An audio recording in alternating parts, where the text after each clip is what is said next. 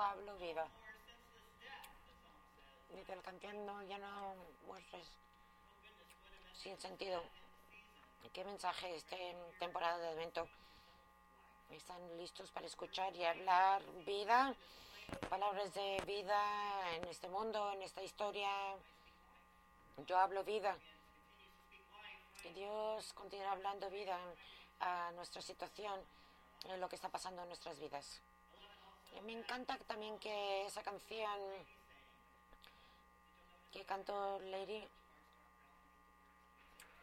tiene en cuenta que nuestro director de artes de alabanza, Mark Brown, escribió las palabras o la letra de esa canción. Me encantó que era la oración de María. Agradecido por segundas oportunidades. Y de esta vez voy a tomar la opción de fe. La opción de fe, esta vez. Que es que hablan, hablamos de hablar de vida y tomar la opción de fe.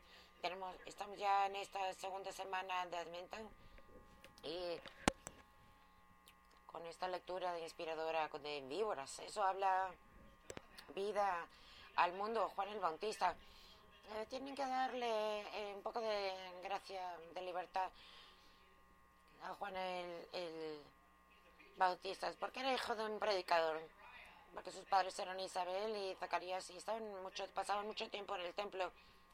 ¿Se acuerdan de la historia de Zacarías? Fue uno de lo que fue escogido ir a los santos a santos y le ataron una cuerda por si se moría ahí adentro para que lo pudieran sacar porque nadie se metía ahí. su padre era Zacarías y su madre Isabel me, me pregunto que si a Juan lo llevaron a demasiadas reuniones de comité de la iglesia pues quedaba ahí en los bancos mientras su mamá estaba practicando en el coro no hay más que niños de predicadores aquí, también hay niños de coro. En su vida, Juan le dio la vida. A lo mejor conocía demasiado íntimamente de qué se trataba el, templo. Juan vivía en Judea, no estaba en el templo principal y vivía en los márgenes, pero él no era marginado, él tenía una voz. Está diciendo, las cosas no van bien los acuerdos ah, eh, sobre esta ocupación y esta ocupación tampoco no está bien y me han defraudado mis líderes religiosos. Entonces empiezan a predicar al lado del río Jordán. Vengan, vengan. Puede cambiar su vida. Arrepiéntanse y sean bautizados. ¿Cuántos oyen esa palabra? Arrepiéntanse y se tremenden porque se ha dicho de maneras muy feas. Juan dice, mira, mira tu vida. Tienes una segunda oportunidad, puedes hacer tu opción de fe. Son palabras de vida, palabras de gracia. Juan en su manera, con su cinturón de piel y, y con su vestimenta camello todos aquellos que les gusta la piel pueden entender esto. Venga, está diciendo las cosas no deben estar como deben arrepentiros. Y cuando dice esta palabra Juan, se da cuenta que algunas de las personas con las con las que tiene problemas empiezan a parecerse. Los fariseos y los, en sus finas vestimentas vienen hacia él. ¿Quién les hizo a ustedes despertar y venirse aquí? Eh, ustedes nada más son un montón de víboras. No creo que sean palabras muy fuertes. Pero Jesús más tarde dice que son tumbas uh, blanqueadas. Son un grupo de víboras. Pero Juan dice que hay una segunda oportunidad. Si cambia tu corazón, venga, vamos a meternos al agua juntos y seamos bautizados y tomemos opciones de fe. Algunos de ustedes a lo mejor se preguntan, ¿quién es Juan el Bautista en nuestro mundo de hoy? ¿Y quién estará gritando en la tierra salvaje? ¿Se acuerdan de Whoopi Gerber y Elizabeth Taylor?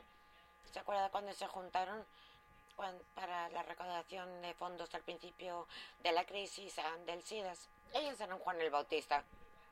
Decían, uh, ustedes grupo de víboras, vengan. Está muriendo la gente, vamos a juntar fondos, vamos a hablar vida. Y el doctor Martin Luther King Jr., esto está mal. Vamos a hablar vida. Él no fue marginado en su voz que dio al mundo. Hizo cambio y necesito volver a pensar que si podemos tomar opciones de más fe. Y yo sé que seguro algunos de nosotros no estamos sanados todavía de las elecciones. Y bien sé que vean el canal Fox o MSNB, no pueden oír a la gente decir, usted es grupo de víboras. Vamos a tomar decisiones diferentes, um, decisiones de fe, mm, podemos tomarlas. Como dice la reverenda Amy Allen, ella dice esto, vale la pena decir directamente en luz de las últimas cosas políticas que no está hablando directamente Juan a todos los a todos los líderes, sino directamente a los líderes judíos, ni siquiera a todos ellos, sino que está llamando a un grupo particular de líderes que están amenazados por el ejercicio expedición. El punto de Juan es que la línea de, de sangre no es suficiente, de quien te fíes no es suficiente. Él como es judío está llamando a los fariseos y como líderes que han defraudado a su gente. Se le está diciendo arrepentiros, arrepentiros. Si tú cambias tu corazón, vamos a bautizarnos juntos y ver qué decisiones de fe podemos tomar. El hijo de predicador está haciendo bastante buen trabajo. No sabemos si va bien porque amaba a Zacarías y Isabel porque ellos eran rebeliosos que se ataron con cuerdas a un árbol. Y solo sabemos que tiene algo que decirnos a medida que estamos esperando aquí en, en Advento por el niño Jesús. A lo mejor se puede escuchar en esto que solo los líderes necesitan escuchar estas palabras. Solo los líderes. Juan no solo bautiza a los líderes, llama a todos a una nueva relación con Dios que todo el mundo se reinvente todos al río y que todos se bauticen. A medida que están aquí sentados en su banco hoy, para que ellos que están cantando, predicando, leyendo hoy, se trata de todos nosotros y no sabemos que el banco puede ser un lugar de, de tierra salvaje. No sabemos que podamos ser nuestros peores enemigos cuando empezamos a hacer la cosa buena y algo se nos mete en el paso y se nos, bloqueamos. Es, tierra salvaje que no nos deja seguir intentando. No dejen de intentar, sigan intentando. Para nosotros ahí en los bancos, en los lugares de nuestra propia tierra salvaje, lo que esperamos, queremos ser y lo que todavía no somos. Y hay una cosa muy curiosa del arrepentimiento. Lo he predicado en el pasado es menos de lo que mal que has hecho y lo que sientes sobre esa vergüenza, culpabilidad. No se trata de eso. Ahora, ¿qué vas a hacer? Se trata cuál es la opción de fe que puedes tomar ahora. No es decir, perdón, ve tras vez, otra vez. Eh, se trata de poder ser transformado por Dios para aún hacia una vida más como la de Cristo. El arrepentimiento es, se trata de ser transformar por Dios a una vida más parecida a la de Cristo. Suena algo diferente a lo que les han dicho antes. No estar llenos de arrepentimiento y vergüenza.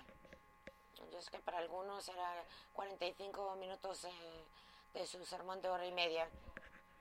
Pero se trata de qué es el llamado, el próximo paso. Y puede sentir, puede ser inesperado, puedes sentirse como una interrupción en tu vida. Ya pedí perdón, ya sé que estoy más arrepentido, pero ahora Juan el Bautista dice, el fruto.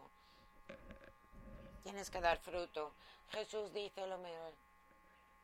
Cuando habló con el árbol de higos, dijo, ¿por qué no está dando fruto? El juicio era de no dar fruto, no era solo el bautismo, tenía que seguir otro paso, tomar esas opciones de fe y tomar una fe vida que da fruto. Nos fiamos lo suficiente de Dios para que Dios ah, pueda hacer que nuestras vidas den fruto. Nos fiamos de Dios lo suficiente que Dios nos puede ayudar a hacer una diferencia. Nos fiamos de que Dios está ahí mismo con nosotros para que nos transforma a la imagen de Cristo. Nos podemos fiar de eso. Dios dijo, esto es suficiente. Voy a hacer una cosa nueva. Voy a venir contigo a Jesús como un bebé para ver qué podemos hacer juntos, vez tras vez. Dios nos da estrecho la mano para que sepamos el amor de Dios. Si está muy pesado y estás pensando irte a casa para ver el próximo maratón en Netflix, como dijo el escritor de la lectura contemporánea, también nos da tres opciones. Se llama David. El primero es sueña el, el sueño que tiene Dios para ti. A lo mejor no estás seguro que es lo próximo que tiene Dios para ti en tu vida. Dice, nada más pasa algún tiempo soñando. No se trata de hacer una lista de pendientes, no una lista de pasos de acción. Pasar tiempo soñando en lo que Dios quiere que tú seas para que tú puedas convertirte en la imagen de Cristo. Y luego, segundo, escoge un elemento, un acto personal, una parte de ti que piensas que necesita ser transformada. Y empieza solo con uno, no toda la vez, solo uno. Recen sobre eso, eh, escójanlo y luego toman acción. Y luego dice, pero no es que solo sea una cosa personal, porque Jesús se trata de justicia para el mundo. Sal fuera de tu camino y vida espiritual y piensa en los demás. Mira el mundo que está a tu alrededor y mira la comunidad y, ve cuál es el llamado de tu corazón, dónde debes de estar tu voz, dónde debes construir tiempo o dinero. ¿Cuál va a ser? Hay tantos. Y solo reza sobre uno. Y ve y ver qué puedes hacer con tiempo, con dinero, para hacer una diferencia. Estas tres cosas, tres acciones de David Lowe's. Soñar, tomar una acción personal y luego una acción de comunidad. Y pues, para ver qué puede ser transformado en tu vida. Yo creo que Walter y yo empezamos con esto hace casi un año. Afortunadamente o desafortunadamente decidimos cuando llegó alguien que queremos, tenemos un niño, queremos que sería perfecto para ustedes para adopción. Pedimos ver qué tal estaría. Hace un año nos presentaron un niño de 12 años y ustedes lo conocieron. Michael a veces se sienta aquí en el primer banco, a veces va y corretea por ahí. Creo que soñamos lo que yo soñaría para nuestra familia, para nuestra vida en este momento cuál sería el próximo acción de acción. Y Dios nos ayudó con esta segunda oportunidad para tomar el camino derecho de fe. Rezamos y con los trabajos escasos. Eran así como Juan el Bautista. Y eran como alarmas de fuego que suenan a las 4 de la mañana. Y siguen molestándote, molestándote que hay algo que tienes que hacer. Y finalmente dijimos que sí. Y tomamos acción personal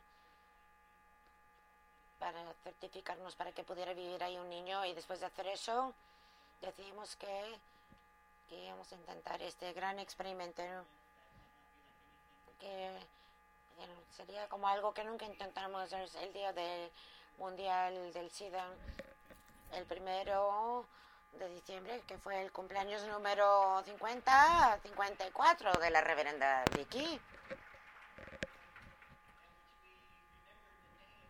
Y que nos acordamos de los días que perdimos.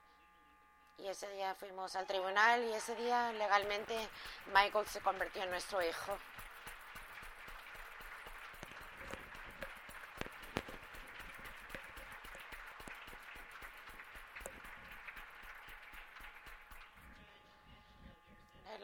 Angelei dijo que fue la primera vez. Uno de los abogados nos llamaron hermanos. No, somos maridos.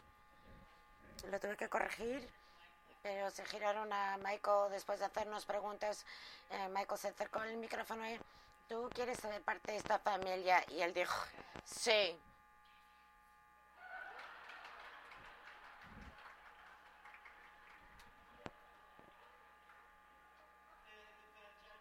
Uh, juez le hizo tanta gracia. Asegúrense de que eso esté, eso se registró con dos papás. Después de las formalidades, sacamos una foto con el juez y luego Michael le dieron un osito de una estantería que tiene de animales de peluche, casi no se ve, pero él escogió uno de arcoiris.